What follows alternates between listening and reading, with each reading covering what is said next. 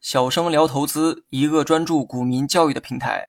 今天呢，咱们来讲一下股票停牌之后该怎么办。我想啊，这个是所有新手呢都会好奇的问题。其实呢，从操作的角度来说，停牌的股票呢，你拿它没有任何办法，因为停牌期间暂停了对该股所有的交易，你想买卖也无可奈何。既然停牌期间什么也做不了，那复牌之后的股票会如何表现呢？这个是重点哈。很多人真正好奇的其实是股票复牌之后的走势，想知道有没有方法可以预判股价复牌后的走向。虽说百分百预测是不可能的，但有些方法呢，确实可以帮助你分析股票复牌后的走势。想知道股票复牌之后怎么走，重点呢是在股票停牌期间发生了哪些故事。记住两个重点：首先呢，多关注股票停牌期间的公告。其次呢，多留意停牌期间大盘的走势，这两点啊是影响复牌后股价的主要原因。那么先来讲一下第一点，为什么要关注停牌期间的公告？公司停牌呢都是有原因的，而这些原因呢都会写在公司的公告里。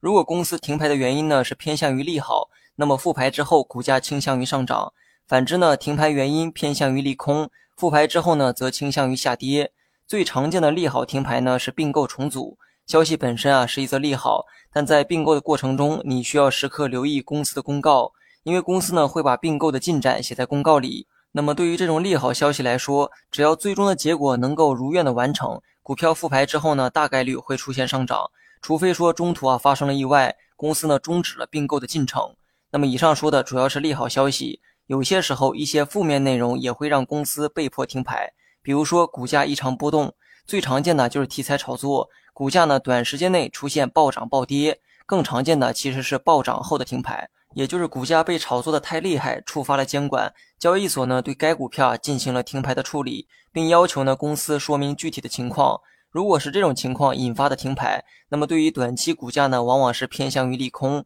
投资者呢需要小心复牌后的走势。除了上述内容之外，停牌期间大盘的走势啊也是一个关键。简单来讲。如果股票停牌期间大盘呢出现了大跌，那么股票复牌之后也可能会跟跌；如果停牌期间大盘出现了大涨，那么复牌之后该股呢可能也会出现跟涨。这个道理啊其实呢非常好理解，大盘呢代表了整个市场的走势，某只股由于停牌呢无法进行交易，因此呢没有受到整个市场的影响。但是复牌之后，这一切就要回归正常的市场逻辑。停牌期间，大盘涨得越多，那么复牌之后，该股上涨的概率和上涨的幅度啊也就越大。停牌期间，大盘跌的越多，那么复牌后，该股下跌的概率和下跌的幅度呢也就越大。好了，以上是全部内容，还是老规矩哈，如果你学会了，别忘了评论区回复六六六，这样呢我就能更清晰的知道到底有多少人啊学会了本堂课。